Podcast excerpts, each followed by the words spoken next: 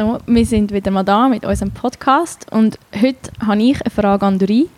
Und zwar ist schon ein paar Mal gewesen, aber letzte hat mich gerade mal jemand gefragt, wo wir so ein bisschen über den Beruf geredet haben, und sie gesagt, wie kannst du das amix machen? Also so ein bisschen der moralische Hintergedanke, wie kann man für die, und ich sage das jetzt extra so ein bisschen überspitzt, wie kann man für die Bösen schauen? Und ich habe eine Antwort gehabt. Ich führe den einmal weit, weit aus und alles über die wichtigen Prinzipien, dass jemand muss schauen für das faire Verfahren und so weiter und so fort. Es kommt aber zum Teil, glaube ich, gerade bei Leuten, die das halt nicht so etwas sagt, Verfahrensgrundsätze und so weiter, kommt das nicht so an. Mich hat es Wunder genommen, was sagst du, wenn jemand dir oder dich das fragt? Was ist denn die Person von Beruf gewesen? Ich glaube, in der Buchhaltung etwas. Ja. Darum, also sie hat den Beruf da wahnsinnig spannend gefunden, aber einfach so ein bisschen moralische Zweifel gehabt. Und es hat mich jetzt einfach, es interessiert mich, wie du, das, wie du auf das reagierst. Ja, die Frage, mit der ist man viel konfrontiert und als Strafverteidiger habe ich auch das Gefühl, so gesellschaftlich ist, man, ist das ein, bisschen ein ähm, wenig angesehener Job.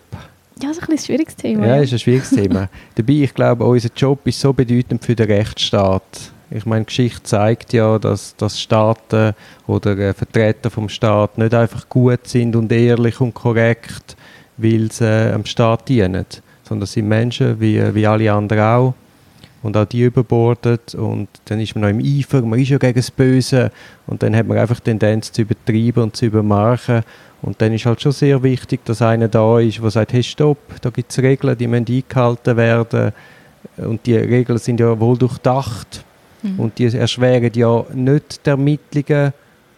Natürlich, wir dürfen nicht foltern, wenn man meint, Foltern führt zum Ziel. Aber das hat ja auch einen Grund, dass man die Folter abgeschafft hat, weil man gemerkt hat, das gibt vor allem falsche Geständnisse.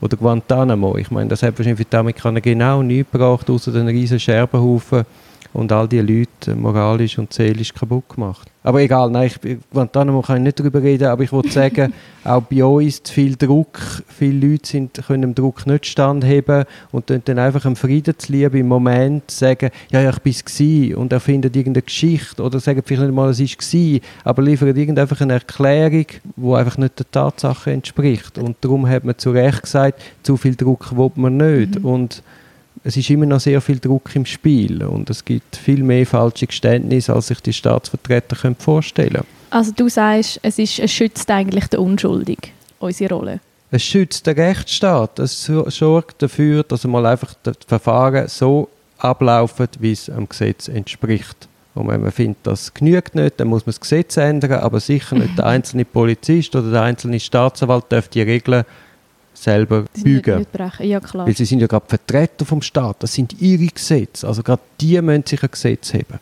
Und ich sage, das ist keine Selbstverständlichkeit, was ich jetzt da gerade sage. Erster Grund, warum es uns braucht. Zweiter Grund, man stelle sich vor, man spielt Monopoly und kennt die Regeln nicht.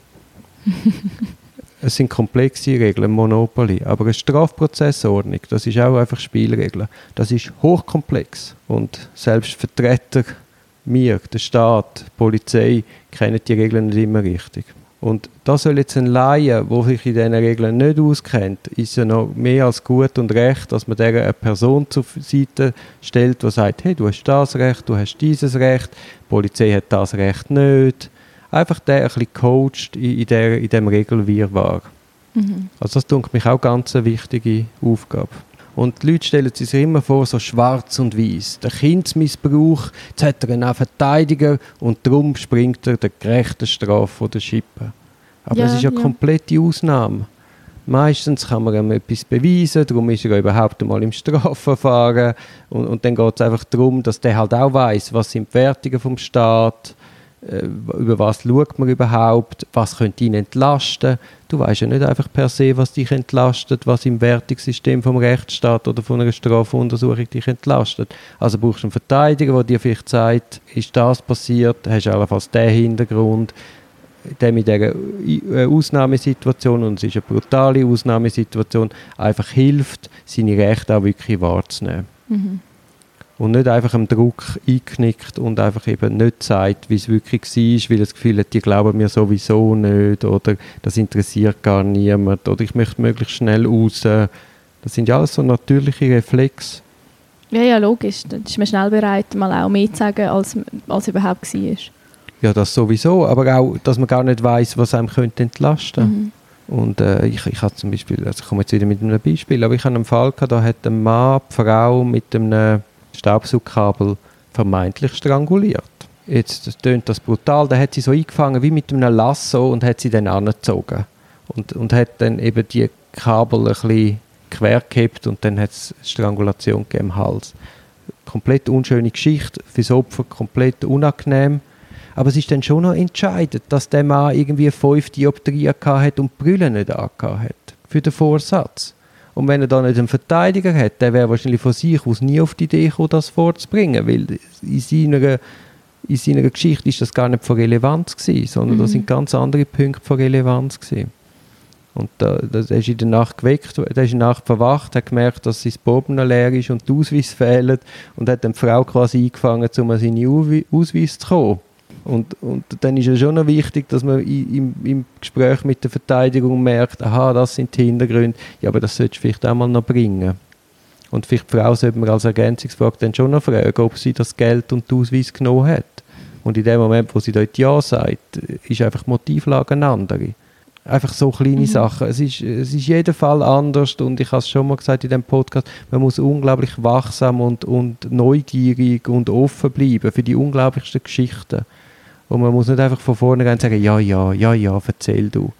Sondern sich halt Mühe machen, das anzuhören, zu hinterfragen, kritisch nachhaken, selber mitdenken.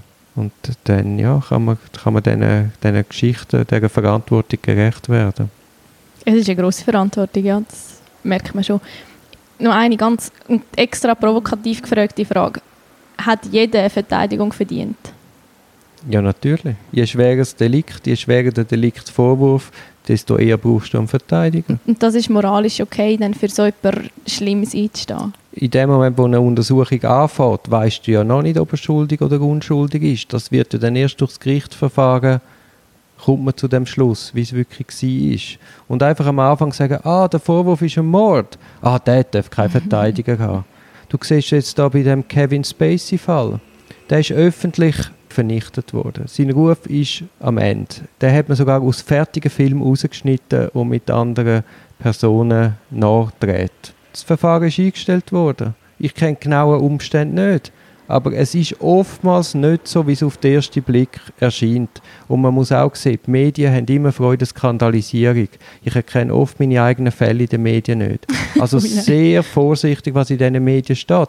Und ich meine, die Medien, die schicken einmal die, die Anfänger dort an, die vom Rechtssystem und von den Hintergründen keine Ahnung haben. Und die spielen, schreiben dann einfach eine spannende Geschichte, weil sie Klicks wollen. Ich habe mal eine Woche auch einen Artikel geschrieben, mir gegeben zum Gegenlesen. Dann gesagt, sie, ist alles gut und recht, aber das stimmt so nicht. Es ist so und so. Dann hat er kurz überlegt und hat sich dann gesagt, ah, aber so tönt es ja besser. Und das ist, das ist die Denkweise. Und solange wir Klicks haben und Klicks irgendwie eine Währung sind, ja, glauben nicht alles, was in der Zeitung steht. Oftmals ist es eben nicht so klar, wie es auf den ersten Blick scheint. Tipptopp. Ich habe doch auch in diesem Podcast schon die Geschichte erzählt, mit dem, wo Blut an den Ja. Händen hat und Ja, ich mich. tierisches Ursprungs gewesen. Also ich, ich sage nur, dass das hat ja auch... Und was ich auch noch sagen wenn es Medienkampagnen gibt, da muss man dann auch immer fragen, von wem hat die Medien die Infos und werden damit nicht auch wieder Interessen verfolgt. Mhm. Und der Staat an sich tut ja sehr defensiv kommunizieren und das hat einen guten Grund, weil er eben noch nicht weiß, wie es wirklich war. Und darum hat man ja Strafverfahren, wo die ganze Sache entschleunigt und bewusst entschleunigt und wo man mit einer großen Seriosität und Akribe versucht, die Wahrheit zu finden. Und im Übrigen noch ein letzter Punkt. Wahrheit. Was ist Wahrheit? Es gibt höchstens subjektive Wahrheiten. Also, wenn wir zwei jetzt da reden und morgen werden wir jeweils, je einzeln befragt, wie das Gespräch jetzt heute war, würden wir komplett andere Story erzählen, wie wir das jetzt gerade erleben. Also, oder jeder kennt es vom Streit mit seinem Partner oder der Partnerin. Das ist sehr subjektiv gefährdet, wie man wahrnimmt und nur wirklich ein seriöses Strafverfahren kann so etwas gerecht werden. Beant ja, nein, das stimmt. Ich habe letztens noch den Vergleich gelesen, dass im Strafverfahren muss man sich das so vorstellen, es ist so ein bisschen David gegen Goliath und der Staat, der hat einfach wahnsinnig viel Macht, sie können halt wie alles machen und darum muss man der kleinen Person der Einzelperson, die eigentlich überhaupt nicht sich kann wehren gegen das, jemanden zur Seite stellen, der einfach eben schaut, dass man da ein bisschen kann denen, dem ähm, übermächtigen Staat auf die Finger schauen. Ja, oder, dem, oder es ist ja dann so, du hast ja dann nicht eine Verteidigung wie die USA, die dann selber Beweis abnimmt und quasi Ermittlungen tätigt, sondern du hast dann ein, du gibst dem einen riesen Apparat und auf der anderen Seite ist der Beschuldigte mit seinem Anwältli und dann kann immerhin das Anwältli Beweisanträge stellen, wieder bei dem Staat zum Beispiel sagt, macht da bitte noch das Gutachten und bitte, bitte machen vielleicht äh, die und den Beweis noch abnehmen und so kann man Einfluss nehmen und einfach schauen, dass der Staat halt nicht nur in eine, in eine Richtung ermittelt, sondern den Fächer ein bisschen öffnet. Der Staat eben ist nicht allwissend und tut nicht einfach alle Beweise abnehmen, sondern braucht dann schon jemanden mit Nachdruck, der sagt, hey, diesen Beweis will ich aber auch noch. Auch für das, ohne Verteidiger kannst du das vergessen. Es ist komplett keine Chance. Ich, ist sicher so, ja. also ich, ich, ich würde für jeden Fall, wenn ich in ein Strafverfahren komme, würde ich in jedem Fall einen Verteidiger nehmen. Man kann sich auch selber nicht verteidigen. Man ist emotional viel zu fest persönlich involviert. Einfach in einer hoch emotionalen Direktbetroffenheit kann man sich einfach, kann man seine Interessen nicht wirklich wahrnehmen. Da braucht es jemanden, der das ein bisschen objektiviert, der sich ein bisschen zurücknimmt, der das ohne Emotionen kann anschauen kann und kann sagen, hey, aber schau mal, ist es nicht eher so und ist es wirklich so schlimm und einfach da das von ein bisschen eine Aussicht einbringt. Im Übrigen, ich meine, es gibt ja da so Riesenfälle. Kosten Millionen, die Ermittlungen und die Untersuchungen. Und wenn man dann einmal sieht, was der Anwalt daneben kostet, ist das ein Tropf auf den heißen Stein. Aber nein, man tut dann genau beim A Polizei kann Stunde über Stunde ermitteln. Gutachter haben irgendeinen Ansatz von 350 Franken in der Stunde. Dann haben wir so 15.000 bis 20.000 Franken gekostet, so Gutachten. Wobei es dann noch Hilfspersonen einsetzen. Das sind dann so Auszubildende. Und der Anwalt hat eigentlich die ganze Verantwortung, äh, schafft für einen Ansatz von 220 Franken und am Schluss kommt das Gericht und kürzt ihn oben runter da muss ich auch mal auch sagen, also ihr habt keine Vorstellung, was das bedeutet, so eine Arbeit. Und es ist ein Verhältnisblödsinn, wenn Ermittlungen Millionen kostet und du dann einen Anwalt um, bei mir in einem Fall um 28 Prozent abkürzt. Es ist einfach eine Frechheit. Und es tut das Ungleichgewicht noch mehr stärken, wie es eh schon ist. Es ist eigentlich auch heute ja, wir sind ja weit entfernt mit dem Anwalt, sind wir ja weit entfernt von Chancengleichheit. Also es ist eigentlich nur eine kleine Hilfsbeigabe vom Staat. Ja, ich, du merkst, ich komme, will ich dann noch... ich, ich habe gesagt, es ist ein mega schwieriges Thema. Man kann sich da eben wirklich reinstellen. Nein, es ist, es ist nicht, die Frage ist eben nicht, warum gibt der Staat zahlt dem einen Anwalt und wie kann man das als Anwalt machen, sondern wenn du in dieser Position bist vom Strafverteidiger, siehst du eben die unglaubliche Ungerechtigkeit und das unglaubliche Ungleichgewicht. Mhm. Und das ist wirklich störend und widerspricht am Gerechtigkeitsgefühl. Und ja. dann ist man auch noch Bittsteller. Also man schafft einmal voraus, kommt der Lohn nicht über und dann nach, sagen wir, sechs, ich habe jetzt ein siebenjähriges Verfahren, nach sieben Jahren musst du dann ah, beim Gericht, wo dann noch urteilt, musst du dann deine Honorarnoten vorlegen und dann sagt dann der, gescheite Vorsitzende, oh, da, da, da, oh, da, da, da, oh ja, da, da, das geben wir, das geben wir nicht. Und auch das, oder? Man ist dann so, so wirklich der Schüler vor dem Lehrer aber ich habe noch nie gesehen, dass der gleiche Richter gesagt hat, ja, der Gutachter, für die 50 Seiten, das Ergebnis haben wir von Anfang an gewusst. Wir haben jetzt das Gutachten nur müssen einholen, weil, weil das Gesetz halt sagt, es braucht das Gutachten. Wir kürzen den ab. Habe ich noch nie gesehen. Mhm. Warum soll ein Gutachter für 350 Franken in der Stunde arbeiten und der Anwalt für 220? Hat der eine längere Ausbildung? Ist der qualifizierter? Also ich bin hochspezialisiert auf Strafrecht. Ich, ich, glaube nicht, dass es einen Gutachter gibt, der spezialisierter ist in dieser Materie als ich. Es, es gibt da ganz viel Ungleichgewicht oder dass man zum Beispiel auch eben die, die Rechnung vom Gericht oder vom Staatsanwalt prüft wird, wo ja eigentlich Gegenseiten sind oder die neutrale Mittelposition. Mhm. Das, das, ist ja eigentlich auch nicht in der Ordnung, weil die kommen ja über die Honorarnoten auch wieder Wissen über, über das Anwalt-Klientenbeziehung, wo man ja allenfalls auch missbrauchen kann, für den Fall. Ja, das haben wir ja gerade letztens geredet, wie vorsichtig dass man dort muss sein ja. Ja, ja. Und dann musst du vorsichtig, kannst das Zeug nicht aufschreiben. Aber ja, wenn du es nicht kannst aufschreiben kannst, ja. kannst du es nicht verrechnen. Aber das Anwaltsgeheimnis zwingt sich dann wie auf Geld zu verzichten. Und, und du, ja, und du ja, oder die ganze, das Management und der Umgang mit den Angehörigen der Beschuldigten. Du erlebst jetzt auch, wie umfassend und riesig das, das ja. ist. Das ist gerade vorher schon mal ein Punkt in die Richtung gesagt. und das finde ich wahnsinnig wichtig, man lernt in diesem Verfahren, eben, die Sachen sind zum Teil u lang und am Anfang steht einfach irgendeine schreckliche Sache und dann hat man den, den Lauf der Zeit und man lernt eine Person immer besser kennen und man merkt einfach, da ist so viel mehr auch dahinter, hinter so einer Person. Es ist einfach nicht nur eine Tat, die man gesondert anschauen darf.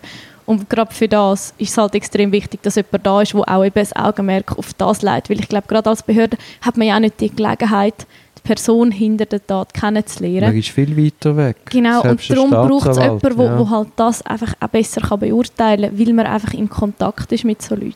Nein, das ist ganz richtig, was du sagst. Und ich meine, aus meiner Erfahrung kann ich sagen, jeder kann, es kann einfach, das Schicksal kann einfach kippen. Unglaublich schnell. Du fährst am Abend, bist müde, es ist dunkel, jemand läuft über die Straße, du überfährst ihn, er ist tot. Grauenhaft, aber du bist nicht ein böser Mensch. Und du wirst unendlich leiden an dieser Tat. Du wirst in so einer Situation nicht fähig sein, deine Interessen wahrzunehmen. Und so geht es ganz, in ganz vielen Fällen. Es sind so kleine Momente, wo es einfach kippt. Alkoholisiert, das falsche Wort, das Messer im Sack. Es ist nicht zu entschuldigen. Ich will es gar nicht entschuldigen. Aber ich sage nur, wie schmal der Grat ist zwischen Gut und Böse. Und wirklich böse Menschen, ganz böse, empathielose Menschen, gibt es ganz wenig. Mhm. Und das muss man auch immer im Auge haben, wenn man sich über die Verteidigung und den Rechtsstaat und wie viel Unterstützung man den beschuldigten Personen will geben, wo man muss im Auge behalten. Ja, ich glaube, es schließt sich so ein bisschen der Kreis jetzt auch, wenn du sagst, es ist halt für die Medien auch spannender, den Böse zu zeigen oder wie die grauenvolle Tat und nicht, hey, ui nein, eine falsche Entscheidung in dieser und dieser Sekunde getroffen, oder? Und das, das hypt sich dann halt ein bisschen auf. Es ist, es ist ja nicht Aber interessant, über das schon, Schicksal also zu früher, früher hast du über Gerichtsverfahren über Tage ganz detailliert berichtet. Das ist ja völlig verschwunden in unserer Medienlandschaft. Und ich verstehe nicht ganz, warum. Weil ich meine, die Kurzberichte, selbst in der NZZ, wo das seriös macht, das, das ist einfach zu wenig an Infos. Man kann ja dann, oder es ist eine grosse Entfremdung zwischen der, zwischen der Bevölkerung und der Justiz ist entstanden. Und ich glaube, also der Grund liegt in den Medien, dass eben zu wenig erklärt wird, wie das Gericht zu dem Schluss kommt. Und die Vorstellung, es Mhm. gäbe eine Kuscheljustiz, ist absurd. Weil die Leute sind ja vom Volk gewählt. Das sind Leute wie du und ich. Und die finden ja Kriminalität auch nicht gut. Oder ich als Verteidiger finde ja Kriminalität auch nicht gut. Nein, gar nicht, oder? Nein, logisch, und wenn jemand ja. denkt, ah, du bist Anwalt, ah, du findest lässig, dass einer einen umbringt. Also so ein Blödsinn. Aber ich habe Freude an einem rechtsstaatlichen, korrekten Verfahren. Ja, und dann kann man nämlich auch ein, ein negativeres Urteil viel besser annehmen, wenn einfach das Ganze seriös gelaufen ist. Genau. Und nicht das, wenn, oder es ist ja dann auch lustig, wenn ein Polizist eine Tat macht, ist unsere Justiz einfach partiell blind. Ah, ist einer von der Guten. Ah ja, hat er im Auftrag vom Staat gehandelt. Aber das sind genau die Fälle, wo man genau muss anschauen muss, weil da missbraucht einer den Staat. Auch wenn er vermeintlich für Wichtiges und Richtiges gekämpft hat. Ja, es ist eben, es ist nicht so das schwarz-weiße Denken. Es Überhaupt, wir sind viel, viel weit entfernt. komplexer. Das ist viel, genau, es ist viel komplexer als schwarz und weiß. Und ich hoffe, dass unsere Justiz nicht vulgarisiert. Gerade bei Sexualdelikten es gibt äh, gibt eine Verschärfung über eine Verschärfung über eine Verschärfung. Schlussendlich haben wir eine funktionierende Justiz und all die Verschärfungen, das sind einfach emotionale Reaktionen. Zum Teil verständliche, Verst- emotionale komplett Reaktionen. verständlich. Also, und wenn man dann sagt, hey, die Revision ist jetzt aber eigentlich falsch, weil äh, es führt nicht zu dem Ergebnis, wo, wo es eigentlich sollte oder wo man möchte oder wo man anstrebt. Aber wenn du das sagst, wirst du ja dann gerade in eine Ecke gestellt und es ist gar kein Diskurs mehr möglich. Ich glaube einfach, in der Gesetzesrevision gehören keine Emotionen, sondern das musst du nüchtern anschauen. Da musst du einmal bei einer Revision musst du auch Zeit lassen, schauen, was hat es für Auswirkungen, das evaluieren und dann kann man allenfalls nach Verschärfung oder Veränderung oder äh, äh, Streichung diskutieren, aber doch nicht immer so Schnellschüsse. Ich schreibe ja da die Lernhilfe für die Anwaltsprüfung. Hey, was da eine Revision die nächste oder eine Revision nach der nächsten, ohne dass man recht weiß, was ist jetzt mit der Geldstrafe, was hat sie für Auswirkungen, hat man das, was man angeschrieben hat, erreicht oder ist das Gegenteil der Fall. Bevor man verlässliche Zahlen hat, hat man einfach aus einem Bauchgefühl heraus wieder revidiert. Das ist, es, es, ich, ich man kommt der Verantwortung, die man als Gesetzgeber hat, in so einem Moment einfach nicht nach. Ja, ist, ist manchmal schwierig. Ich, habe jetzt gerade müssen, wir haben ja auch so einen tollen Verfassungsartikel noch, weil manchmal entstehen Sachen aus wirklich tollen Überlegungen oder sehr nachvollziehbaren Sachen und haben dann einfach nicht die Auswirkungen, die man will, was dann auch schade ist, weil wahnsinnig viel Energie auch in etwas investiert worden ist. Ja, und das ist ja mal auch erstaunlich, dass man Gesetz nicht automatisch sagt, okay, das Gesetz gilt jetzt einmal fünf Jahre und nach fünf Jahren evaluiert man, was hat man wollen, was ist passiert. Das wäre eigentlich der normale Lauf der Dinge. Aber das passiert nicht. Und das staune ich einmal schon, wie unprofessionell das gehandhabt wird. Jetzt müssen wir doch noch in Politik. Jetzt gehen wir zuerst in die Ferien. das ist gut. Also Sandra, bitte nicht so Fragen, die mich an so einem heißen Tag so in Rage bringen. Tut mir sehr leid, aber es hat mir doch jetzt etwas gebracht. Danke. Also, ciao.